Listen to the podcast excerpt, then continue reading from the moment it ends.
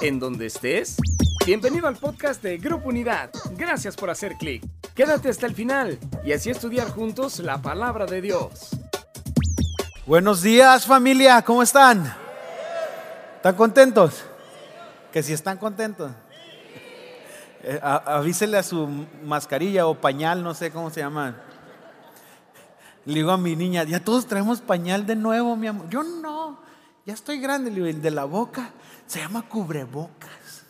Se enoja porque como ya es niña grande, pero se ven bien así y, hace un paro porque no sé si están bostezando, ¿no? Entonces yo pienso que todos están bien contentos y no están durmiéndose en la plática. Entonces digo, bueno, está, está bien. Y bueno, eh, estamos en una serie muy importante, muy interesante, se llama Imagina. Y hemos estado hablando de imagina eh, vivir con el carácter de Dios en nuestra vida. ¿Cómo sería nuestra vida si amáramos lo que la palabra dice, si viviéramos lo que la palabra dice? ¿Cómo sería nuestra vida? diaria, cómo trataría a mi esposa, cómo trataría a mi esposo, cómo trataría a mi compañero de trabajo, a mi jefe o, al empleado, cómo lo trataría, cómo fuera mi vida si amara como Dios ama. Es lo que hoy vamos a platicar. Y quiero aprovechar y saludar a nuestra iglesia en Cananea. Les damos un abrazo. Eh, sé que hay un momento, esos momentos tristes, pero a la vez dulces.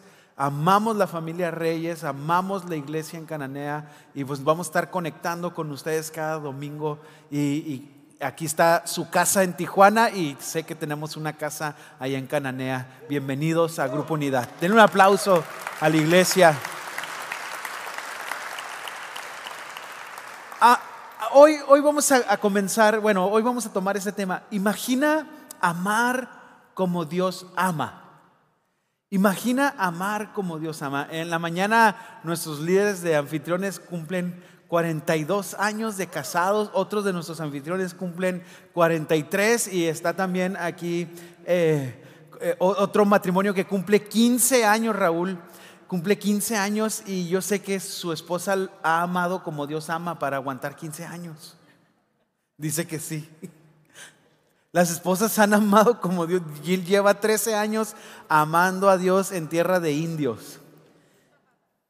Bueno, pero hoy vamos a, entender este, este, punto, este principio. Y quiero eh, que vayamos a, bueno, antes de ir a, Hechos, quiero que recordemos lo que el apóstol Pablo escribe a los Efesios en el capítulo 3 cuando habla del amor, porque dice algo tan impresionante que si nosotros comprendemos, somos plenamente capaces de comprender la profundidad, la altura, la anchura del amor de Dios, Dice, entonces serán completos, serán plenos. Fíjese qué importante es esto, porque si usted, y aunque el apóstol Pablo dice, aunque es demasiado grande para comprender, pero dice que si usted, a ver, diga, yo comprendo el amor de Dios, voy a ser pleno.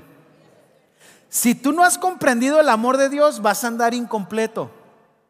De hecho, cuando damos prematrimoniales, mi esposa y yo a veces que nos piden algún consejo o algo, y cuando dicen que la media naranja, le digo, sáquese, ¿cuál media? Usted tiene que ir pleno, son dos naranjas.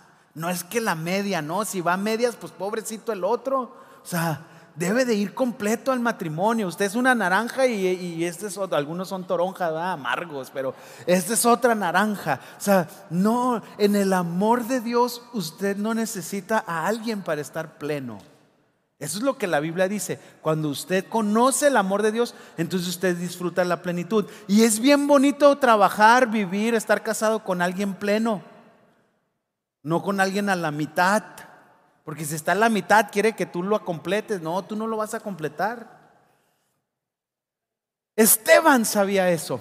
En el capítulo 7, Esteban es presentado ante el concilio, ante los sacerdotes, ante los escribas, y él habla desde Abraham, cuando lo acusan de predicar a Cristo, él habla desde Abraham, desde cómo Abraham fue llamado de sus padres, deja a tu padre, a tu parentela, y, y continúa hablando de Abraham y luego habla de de Isaac, de Jacob, de los patriarcas, las doce tribus, y luego habla de José, José gobernador de Egipto, y toda la gente se va ahí, duran 400 años esclavos, Dios oye el clamor, levanta a Moisés, va en el desierto, los guía, luego José continúa, Josué continúa, pasa en el Jordán, toman los, los reinos, y después Dios levanta a un hombre conforme a su corazón, que es David, y está hablando todo el plan de Dios. Y cuando llega al punto donde así como nuestros padres persiguieron a los profetas y los mataron, así ustedes también, como Moisés había eh, dicho que él iba a levantar un profeta mayor, hablando de Cristo, del Mesías, así ustedes también lo mataron. Cuando ellos se sintieron acusados, ellos hacían los puños así, ¡ah! dice la Biblia que empuñaban y le hacían caras. Y después, cuando estaban amenazándolo, dice, veo la gloria, los cielos se abrieron para Esteban. Veo la gloria de Dios y al Hijo, al unigénito, sentado en el lugar de honor. Y cuando dijo eso, ¡ah! se enfurecieron y se fueron sobre él, lo empezaron a golpear, lo sacaron de, de donde estaban, del concilio, lo llevaron a un lugar y dice que se quitaron sus mantos, los pusieron a los pies de un joven llamado Saulo como testigo y empezaron a apedrear a Esteban. Cuando Esteban estaba siendo apedreado en el, capítulo 7, verso 60 de Hechos, dice que cayó de rodillas gritando, Señor, no los culpes por este pecado. Dicho esto, murió. ¿Por qué? ¿Por qué ¿Por qué, ¿Por qué hizo eso? O sea, ¿qué sucedió con Esteban? Ahora, despuesito en el capítulo 8 comienza una persecución sobre los cristianos de una manera impresionante, que todos son esparcidos por todos lados, o sea, los agarraban, los, los mataban, entonces todos los cristianos huyeron y dice en el verso 4, así que los creyentes que se esparcieron predicaban la buena noticia acerca de Jesús donde quiera que iban. Amados, esto es impresionante porque los comenzaron a matar, los comenzaron a cazar, literalmente. Hay anécdotas, hay historias donde los tomaban a los cristianos y los usaban como antorchas para, para alumbrar, los quemaban, los, los martirizaban. Pero estos cuates cuando salieron, dice que predicaban el Evangelio. ¿Por qué estás aquí? ¿Sabes por qué estás aquí hoy, esta mañana? Porque alguien te amó. Alguien te amó. Yo estoy aquí porque mi mamá me amó. Mi mamá me mima. Mi mamá me ama. Me amó tanto que me obligaba a venir a la iglesia. Me obligaba. No, no era una opción.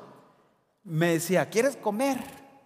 Ve a la iglesia, así se ponía de agresiva. ¿Quieres ir a la tardeada? Ve a la iglesia. ¿Quieres salir a jugar? Ve a la iglesia. Y si no, si no venía, no me daba chances y tenía que, papá. Y me decía, pues estamos igual, mi hijo, órale, vamos. O sea, si no, si no venía mi papá a la iglesia, tampoco eh, iba a ir a jugar béisbol. Ah, mal pensado. Estás aquí porque alguien te amó. Esteban murió creyendo lo que dijo Jesús. Creyendo lo que dijo Jesús, incluso haciendo lo mismo que Jesús. Jesús está en la cruz y levanta una oración. Dice, Padre, perdónales, ¿por qué? No saben lo que hacen. Esteban murió de la misma forma que murió Jesús. Y suceden cosas impresionantes porque esta persecución, fíjense, en el año 100, después de Cristo, dicen los historiadores que había 25 mil cristianos, pero en el año 300, en el año 100 aproximadamente comienza la persecución. Entre el, año 60 y que al 100 comienzan a ser esparcidos. Y en el año 300 había 25 millones de cristianos. ¿Qué fue lo que pasó? La, la persecución desprendió un acto de amar como Dios ama. Estos hombres que eran perseguidos, que eran asesinados, que, que, morían sus hijos, que morían sus esposas o sus esposos, en lugar de encerrarse y quejar, y, ay Dios, la cuarentena, y qué vamos a hacer, y esto, ellos donde estaban comenzaron a compartir el amor de Dios. Donde iban.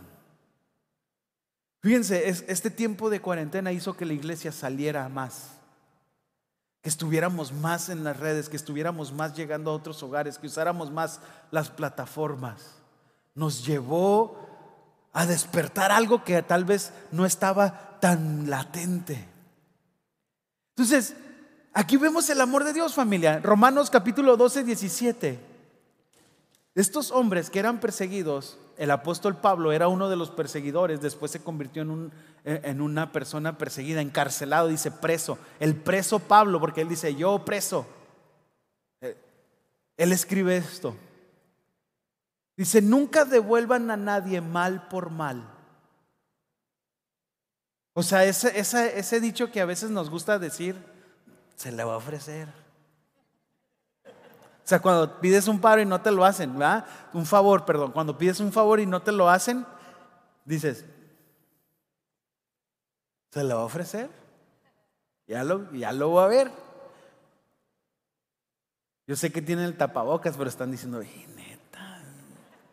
O sea, la Biblia nos dice que no hagamos eso, no devuelvas mal por mal a nadie. Compórtense de tal manera que todo el mundo vea que ustedes son personas honradas. O sea, si te transearon y estás pensando cobrarte a lo chino o a lo cochino, no te cobres a lo chino. Amar como Dios ama. ¿Qué es amar como Dios ama? Primer punto, si están tomando notas, si no, tómenle foto a la pantalla, porque ya vi que hay gente bien inteligente que le hace, le toma foto a la pantalla. Y yo, oh, no se me había ocurrido. Primer punto de amar como Dios ama. El amor de Dios siempre es incondicional. No te lo puedes ganar, no puedes hacer méritos, no puedes eh, como convencerlo. No, Dios te ama, Dios te ama porque Él es amor. Es incondicional. No dice, si haces esto te amo, si no haces esto no te amo. No, el amor de Dios es incondicional. A ver, repita, el amor de Dios es incondicional. Y nos pide que amemos así. Veamos a Cristo enseñando sobre esto, sobre la ley. Dice en Mateo capítulo 5, que Mateo capítulo 5 es parte del gran sermón, del, del sermón del monte, el sermón de la montaña, cosas impresionantes porque está hablando del reino y está atendiendo actitudes en nuestra vida. Dice Jesús de esta manera, capítulo 5, 38. Han oído que la ley dice que el castigo debe de ser acorde a la gravedad del daño. Ojo por ojo y qué? Eso nos, a mí me gusta esa parte.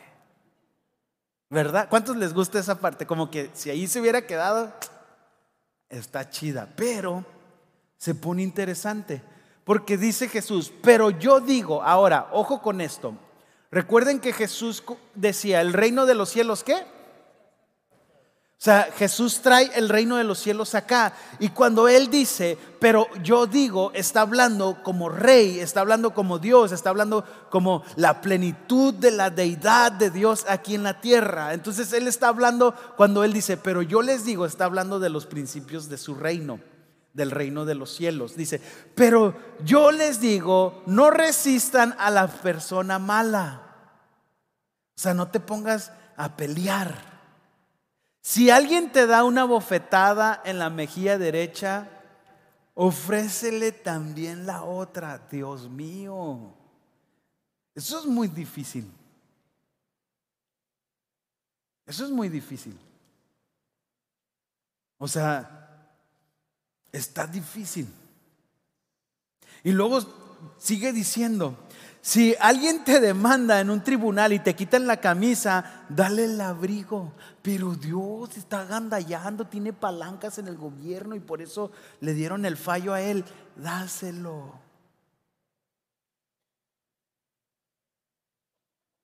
No está fácil amar como Dios ama. Y luego continúa hablando. Si un soldado te exige que lleve su equipo por un kilómetro, porque era, era parte del, del, privilegio de un romano, de un soldado romano. Ellos habían tomado, había invadido eh, el territorio de Jerusalén y, y, ellos tenían el derecho de si miraban a uno que no era romano, hey, lleva mis cosas. Y aunque tú ibas para las 5 y 10 y él iba para el centro, dice, lleva mis cosas, vente. No, pero yo voy para... La... No, que te lleves mis cosas, compa. Y tenías que llevarte las cosas. Qué gacho, ¿verdad? Pero Dios dice, no vayas nomás uno, lleva dos. El que te pide, dale. Entonces, se pone muy impresionante amar como Dios ama. Continuamos leyendo, han oído en la ley que dice, ama a tu prójimo y odia a tu enemigo. O sea, ama a, a los que te aman. Pero yo les digo, ama a tus enemigos. Ora por los que te persiguen. Ay Dios. La verdad, yo a veces sí he orado por los que me persiguen, pero he, orado sin amarlos. He orado, Dios, llévatelos lejos, allá a tu presencia. He orado, Dios, mira, esto se, está pasando conmigo, ah, acábalo, destruyelo. O sea, no he orado sin amar. Y a veces he pensado también sin amar. Pero Dios dice, ámalos. De esa manera estás actuando como un verdadero hijo de tu Padre Celestial. La neta no es que vengas y levantes las manos y dice el vale, pongas cara de que vas a poner un huevo, ¿no? Así. No, eso no. Ay, mira, parece hijo, no. ¿Quieres ser un hijo? Ama a tus enemigos y ora por bendición para ellos. Ora por tu ex. Que Dios le bendiga, que le abra las puertas, que los cielos se abran sobre su vida. Ay. ¿Neta? Eso es lo que dice la Biblia. Si solo amas a quienes te aman, ¿Qué recompensa hay por eso? Hasta los corruptos, dice cobradores, pero pensé en otro puesto. Hasta los corruptos cobradores de impuestos hacen lo mismo. Si eres amable solo con tus amigos, ¿en qué te diferencias de cualquier otro? Hasta los paganos hacen lo mismo, pero tú debes de ser perfecto, así como tu Padre Celestial. Ahora, amados, cuando leemos aquí perfecto, Dios está hablando de amar, de bendecir. No, que te sepas todos los libros de la Biblia. Qué bueno que te lo sabes, la neta. Qué bueno que lo memorices. Pero dice la manera en que tú ames a los que no te aman, a los que te persiguen, a los que te grillean en el trabajo, porque hay gente grilla Grilla significa que hablan mal de ti y te están poniendo el pie para que tu, y van con tu jefe y te dicen, no, que, que, mire que este, que el otro. Y tu jefe llega contigo, ay, esto, que el otro, que. Y tú sabes que el otro lo dijo, dice que los ames y los bendigas. Ay, también serios, parece como la reunión de la mañana. Fíjense, punto número dos. Tómenle foto o anótenlo. El amor de Dios siempre es justo. Seguimos ahí en Romanos, ahora el capítulo 12, verso 14 dice, bendigan a quienes los persiguen, no los maldigan, sino pídanle a Dios en oración que los bendiga. O sea, seguimos con lo mismo. Si hablan mal de ti, tú habla bien de ellos. Luego hablan mal de nosotros y vamos con el jefe y decimos, no, es que él, él también dijo que él también esto y el otro y le ponemos dedo. No, dice la Biblia que, que hables bien, bendecir es el bien decir, decir cosas buenas. Y también que digas cosas buenas ante Dios de ellos. Está rara la justicia de Dios. Vemos el verso 19. Queridos amigos, nunca tomen venganza. Dejen que se encargue la justicia, la justa, perdón, ira de Dios, pues dice la escritura, yo tomaré venganza, yo los pagaré lo que se merecen, dice el Señor. Y miren, nos encanta esta parte pero la entendemos con la justicia de la tierra. Porque dice la Biblia, mía es la venganza. Y agarras tus palomitas y estás esperando que se le queme la casa al desgraciado. O sea, Jonás hizo eso. Jonás fue a pregonar a Nínive que iba a ser destruida. Pero los ninivitas se arrepintieron. Y Dios les perdonó. Y Jonás se puso en una calabacera y estaba esperando que cayera granizo con fuego y azufre y ácido que los matara y si no los desfigurara. O sea, estaba ahí y, Dios los perdona. Y Jonás dice, ya ves, los perdonaste. Yo estaba tan a gusto allá. Así estamos nosotros. ¿A qué hora se va a vengar Dios? ¿Dios le ayudo? O sea, envíame aquí, envíame a mí, quiero ser un instrumento de su venganza. O sea, aquí estoy listo. ¿A qué horas se, a qué horas se va a venir abajo su negocio? ¿A qué horas lo van a quitar de ese puesto? Esto los políticos, o sea, en serio, familia, están gozosos que le vaya mal al que está gobernando y si le va mal al que está gobernando, nos va mal a todos. Pero ellos están contentos porque le va mal. Así somos. Ahora, fíjense la manera de esperar la venganza de Dios. Y también está difícil. Dice el verso 20, en cambio, si tu enemigo tiene hambre, si tus enemigos tienen hambre, dales de comer. No que te ibas a vengar, pues, y luego me dices que lo alimente, que no lo vas a matar, ¿para qué gasto? Dice que lo ayudes. Si tu enemigo tiene sed, dale de beber. Al hacer esto, dice, amontanarás carbones encendidos. Ah, por fin se va a quemar. No, dice, de vergüenza sobre su cabeza. Dios le va a hablar, le va a redarguir. No dejen que el mal los venza, más bien venzan el mal haciendo el bien. Ay, la justicia de Dios no nos gusta. A mí no me gusta esa venganza, Dios perdona a todos. Y le va bien. Le va bien al gacho este que me quitó el negocio. Mira, le va bien. Y luego dice la Biblia, no te impacientes por causa de los que hacen el mal y prosperan. Pues sí me impaciento. Sí me da coraje, qué injusto. ¿Cuántos no levanten la mano, pero su cubrebocas lo dice todo. O sea, la justicia, veamos lo que es justicia. Justicia es la capacidad de, conformarte a la ley, o sea, lo que la ley dice. Pero, ¿de qué justicia tú quieres vivir? ¿De qué reino? ¿Del terrenal o del reino celestial? Justicia es confiar que el sistema de gobierno eh, va a hacer lo que tenga que hacer, pero estamos aprendiendo del reino de los cielos. Tú puedes seguir viviendo en el reino terrenal, pero te estamos hablando del reino de Dios. Veamos, punto número tres y es el último. Siempre el amor de Dios, siempre redime.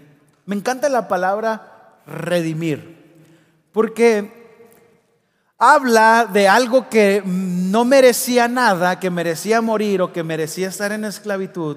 Habla que algo toma su lugar y lo paga. Por ejemplo, la ley dice que cuando nace un animal impuro, por ejemplo, un asno, un burrito que es impuro, la ley dice que le quebres el cuello al primogénito o le redimas con un animal puro. ¿Qué es lo que sucedía? Nacía un asno, tomaban un borrego, lo sacrificaban ante Dios y la sangre de ese borrego redimía al burro, a este que está hablando con ustedes lo redimía. Desde el principio vemos este, e, esto en el Génesis.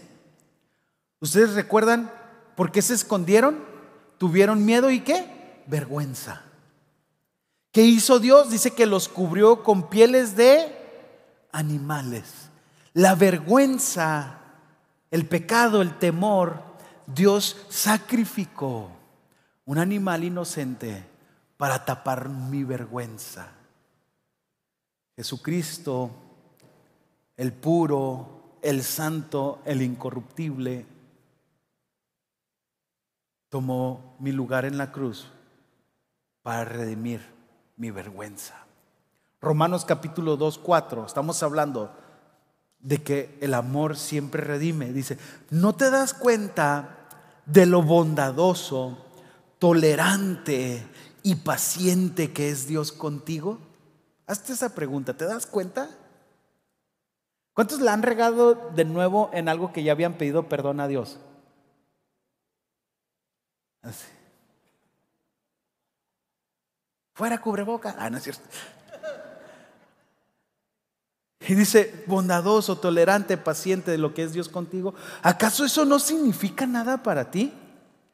¿No ves que la bondad de Dios es para guiarte a que te arrepientas y, abandones tu pecado? O sea, el amor de Dios se ha manifestado siendo bondadoso, siendo paciente, siendo tolerante, para que te arrepientas. Y luego continuamos viendo aquí Romanos 5, 6. Cuando éramos totalmente incapaces de salvarnos, Cristo vino en el momento preciso y murió por, nuestros, por nosotros, pecadores. A ver, diga, yo soy pecador. Vino a morir por nosotros.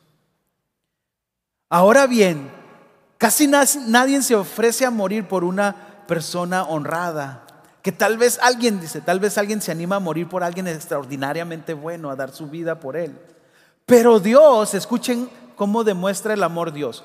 Pero Dios mostró el gran amor que nos tiene al enviar a Cristo a morir por nosotros cuando todavía éramos pecadores.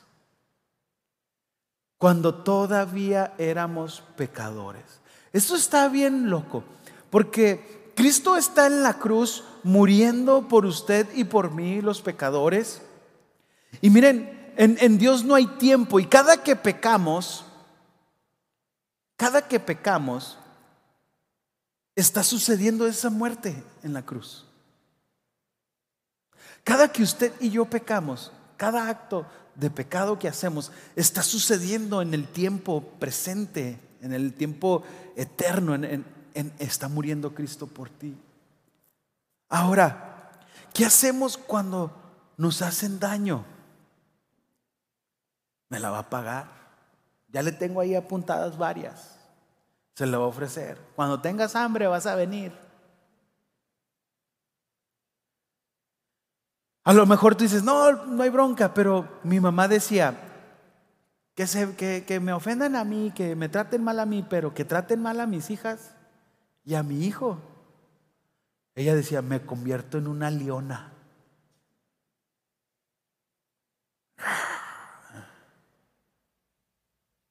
Ah, pues Dios no se convirtió en un león feroz, porque le tratamos mal a su hijo. Hablamos mal de él, lo crucificamos. Lo crucificamos. Un día mi esposa estaba en el Car Junior con mi niña Mar y mi niña Mar es como bien hippie así de, hey, jugamos, ¿cómo te llamas? Eres mi mejor amiga. Uh". Y se acercó una niña y la niña le dijo, no, tú no vas a jugar con nosotros. Y, dice Jill que sintió el fuego así, el fuego del infierno, porque ella tenía ganas de ir y, a ver niña, ven para acá, ¿quién es tu mamá? A ti no te puedo pegar, pero a tu mamá sí. O sea, se sintió, dice, ah, sentí bien feo. Que rechazaran a, mi hija. Nosotros rechazamos a Jesús. Nosotros fuimos de los que estuvieron gritando, crucifíquenle. Somos como el pueblo. Unos, unos días le alabamos y, ponemos nuestros mantos y echamos palmas para que caminen Jesús y, sea exaltado, sana al rey que viene. Pero otros días le damos la espalda y le gritamos, crucifícalo. Pero aún así, el amor de Dios siempre busca redimirnos. Romanos 12:20, en cambio, si tu enemigo tiene hambre, ¿qué? Si tiene sed,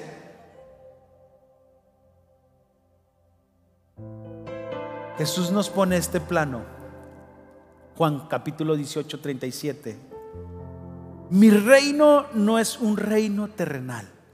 Si, si, lo fuera, mis seguidores lucharían para impedir que yo sea entregado a los líderes judíos. Pero mi reino no es de este mundo. Nuestra forma de amar, nuestra forma de vivir, tú tienes dos opciones. Vivir bajo este reino terrenal o vivir bajo el reino al cual fuiste llamado. Y hoy vimos tres puntos sobre amar como Dios ama, amar sin condición. el amor de Dios lleva una justicia, una justicia muy diferente a la que pensamos nosotros. El amor de Dios siempre redime, siempre está dispuesto a redimir. Amados, por eso el apóstol Pablo en, Efesios capítulo 3, él decía, por esta causa doblo mis rodillas, para que sean cimentados, arraigados en el gran amor de Cristo. Y para que sean plenamente capaces como todo el pueblo de Dios, de comprender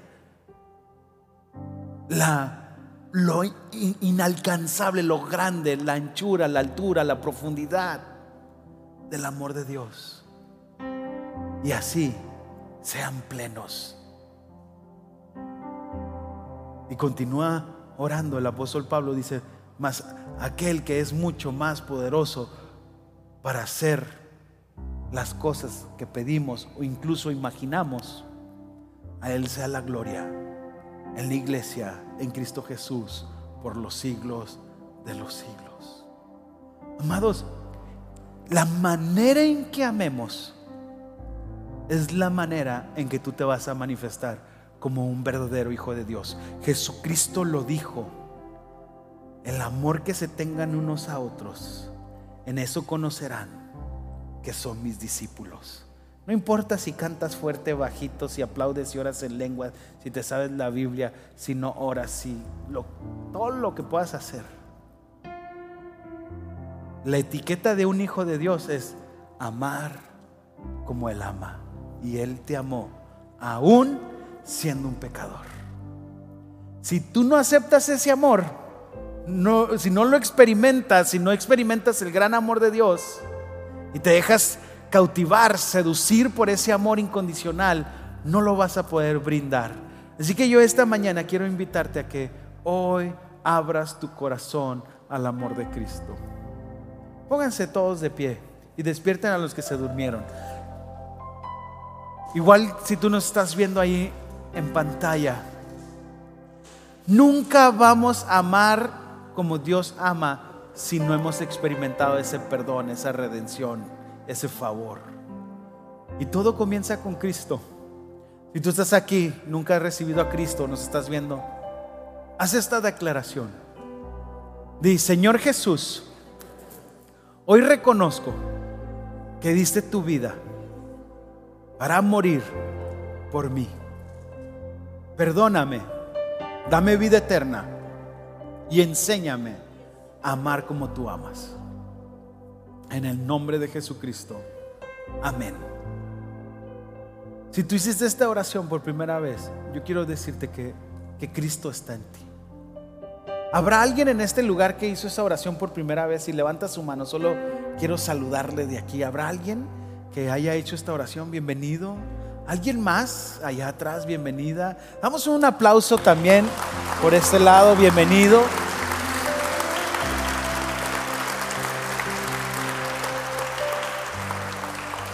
Si tú hiciste esta oración o estás viendo por, por internet, pon acepto, yo acepto a Jesús, yo nomás la palabra acepto y nos vamos a conectar contigo. Ahora familia, creo que Dios ha sido muy sencillo en la manera en que nos está hablando a través de su palabra. A lo mejor, igual que, que yo, tienes alguien difícil de amar. ¿Alguien tiene difícil, alguien difícil de amar? A lo mejor tienes un esposo difícil de amar, a lo mejor tienes una vecina difícil de amar, que te echa basura, que se estaciona el carro ahí así. Y que si tú te pasas poquito te lo poncha. O a lo mejor tu hermano, tu hermana, no sé, tu hijo es difícil de amar. O tu patrón ya, ya se convirtió, ya lo ves y dices, Señor, llévame o llévatelo tú. Mejor llévatelo tú. Yo quiero que hoy hagas un compromiso de amar al grillero, al que te está echando ahí, que te está metiendo, que te está echando tierra, que te difama, que te persigue, que nomás está viendo en qué fallas, te graba.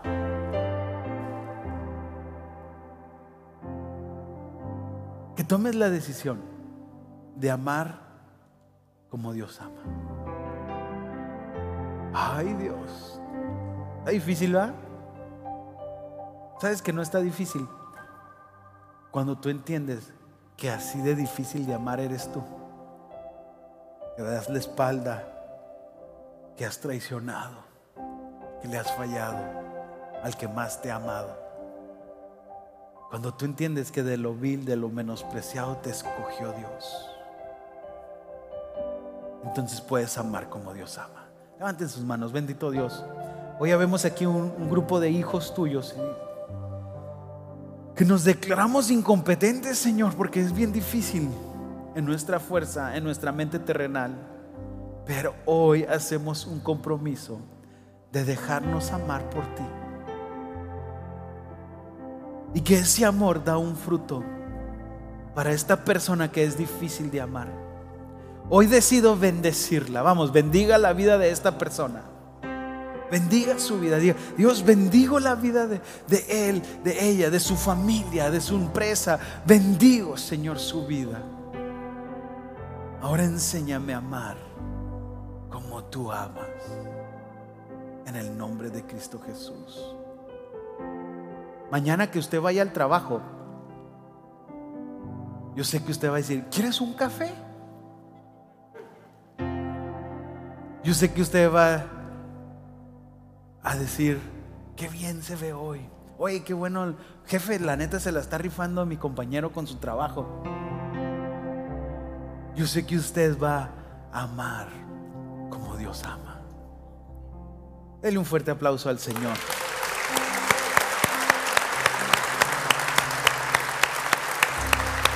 Uh. Puede tomar su lugar. Yo sé que para algunos soy difícil de amar. Ámeme. Ámeme.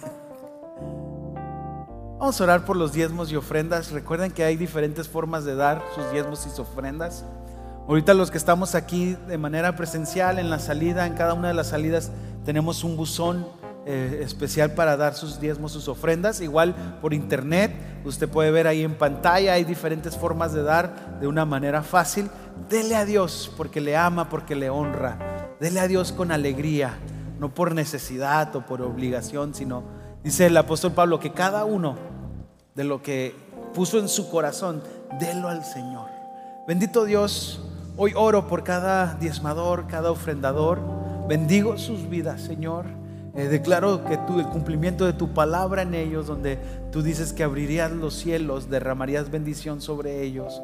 Protege sus vidas, sus hijos, en el nombre de Cristo Jesús. Amén.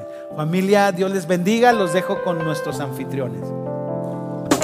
Qué bueno que has disfrutado de este podcast que Grupo Unidad trajo para ti. Y claro, te invitamos a que visites nuestras redes sociales, Facebook, Instagram, YouTube y nuestra página web www.unidad.org y ahora en podcast. En Grupo Unidad estamos transformando vidas.